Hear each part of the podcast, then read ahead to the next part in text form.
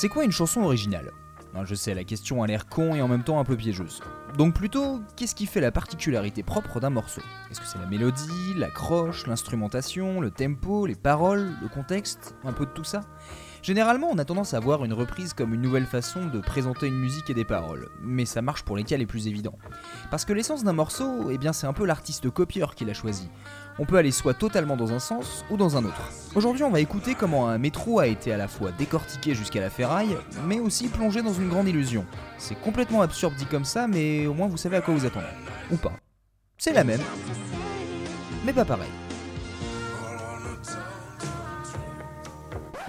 Il va falloir imaginer cet épisode comme une démonstration scientifique. Alors il n'y a rien de scientifique là-dedans, mais on va détailler ce qui fait la version originale et en fonction de ça observer ce qui a été gardé, retiré ou modifié dans les autres versions.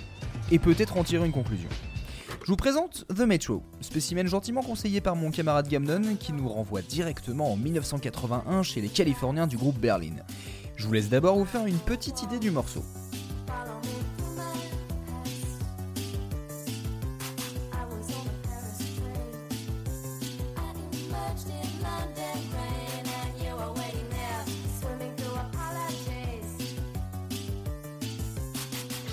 Donc on a principalement un synthé, plus précisément le Prophet 5, un modèle polyphonique très populaire dans le rock qui joue un motif en boucle. 8 notes doublées qui se répètent et créent une ambiance de fond. Ensuite on a les percussions qui sont aussi synthétiques et très simples, et le chant de Terry Nunn qui est à la fois léger et bas, presque discret mais quand même assez rythmé. Puis le refrain arrive avec cette fois des accords qui durent et même une guitare qui traîne. Le chant est plus court mais plus incisif. On ne change pas de ton, mais on ne passe jamais par la fondamentale, c'est-à-dire la note de base, sur tout ce refrain. C'est comme un doute qui plane, et ensuite on retourne à l'obscurité du couplet. On a quelques petits arrangements de synthé qui s'ajoutent, mais le schéma est le même. Et après le deuxième refrain, débarque un solo hybride qui sonne mi-guitare mi-synthé. Puis le motif de base repart et le chant se veut de plus en plus direct. Et le morceau finit sur un fondu. Côté parole, c'est l'histoire d'une relation amoureuse passée, celle d'une femme qui a rencontré un soldat à Paris, les promesses qu'il lui a faites et qu'apparemment il n'a pas tenues. À chaque fin de refrain, la chanteuse parle de prendre le métro, ce qui peut être compris littéralement, mais aussi, comme je l'ai lu dans une fine analyse sur le site Song Meanings, ça peut être une métaphore pour une relation. Le voyage peut être excitant, mais le train suit son chemin jusqu'à une destination donnée. Et le métro est souterrain, un peu comme des sentiments bien enfouis. Au final, on a un morceau New Wave assez sombre et très immersif tout en étant efficace. Ce n'est pas étonnant qu'on ait parlé de Metro comme l'un des premiers mélanges de punk rock et de pop. Au point que la chanteuse Terry Dunn dira de ce premier tube qu'il les définit et définit la période musicale. Maintenant qu'on a largement décrit l'original, passons à la reprise A. En 95, System of a Down propose une version sur sa première démo.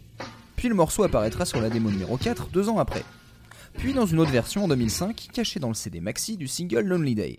Soyons clairs, la première est difficilement écoutable, la deuxième est un poil plus clair et la dernière a une vraie qualité studio. En fait, les trois sont quasiment identiques. Ce qui change, c'est surtout le tempo et la qualité de production.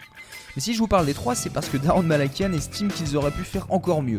Donc peut-être qu'un jour on aura une nouvelle version après le prochain album de System. Je vous laisse écouter et on va voir ce qu'on reconnaît du morceau.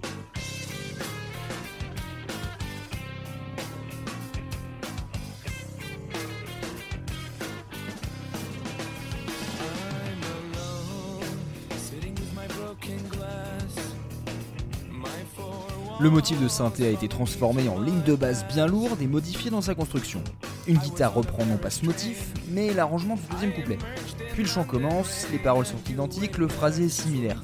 Puis d'un coup on a un refrain hyper rapide et agressif qui nous saute aux oreilles.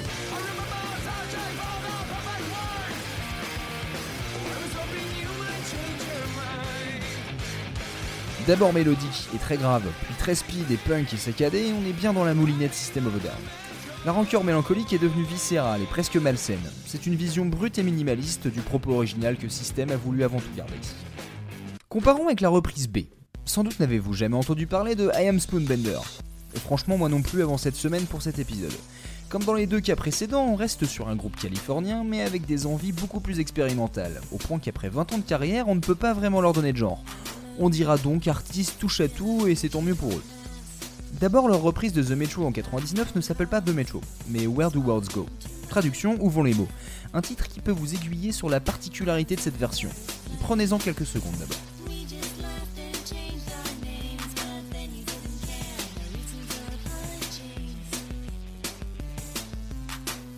C'est la même que la vraie, non? Bon, le son des synthés a un peu changé, mais les instruments, le rythme, le chant, les chœurs, les arrangements, c'est tentant de confondre avec l'original. C'est presque un clone. Sauf qu'il y a quelque chose de vraiment différent sur lequel on a du mal à mettre le tympan. Le texte a changé. La filouterie d'Iam Spoonbender, c'est d'avoir pris une chanson avec des paroles difficiles à discerner et d'avoir créé une illusion auditive avec d'autres paroles. Le texte de Where the Words Go est introuvable sur les internets. Je vous conseille de lire les paroles originales en écoutant cette reprise. Je vous mettrai les liens. Dans cette version, l'héroïne ne cherche plus les mots parfaits, elle les connaît. Le soldat est devenu un voyageur du métro. On pourrait dire que c'est la même histoire vue d'une autre perspective, un monde alternatif, mais c'est surtout un exercice de style, avec des mots qui se ressemblent, des rôles inversés, des paroles déplacées. C'est comme si vous voyiez un clip identique à l'original, mais projeté sur un mur pas droit et flou avec une inversion de couleur. Bref, vous êtes paumé. C'est une vision méta et très pure de l'original qu'I.M. Spoonbender a voulu garder. D'ailleurs, ils n'ont pas parlé de reprise, mais de télétwin, littéralement une télé-jumelle. En conclusion, on a presque un spectre avec Berlin au milieu, la version de système d'un côté et celle d'I.M. Spoonbender de l'autre. Est-ce que l'une des deux est plus proche de la vraie ou plus remarquable? Ce qui est sûr, c'est que ces deux reprises n'ont pas de lien entre elles sans passer par l'original. Et c'est l'idée que je garde. Quand on tombe sur une reprise, ce qui compte au-delà du goût, c'est de comprendre ce qui a inspiré l'artiste dans la version de base. Et plus les reprises sont différentes, plus on se rend compte de la profondeur de l'œuvre première.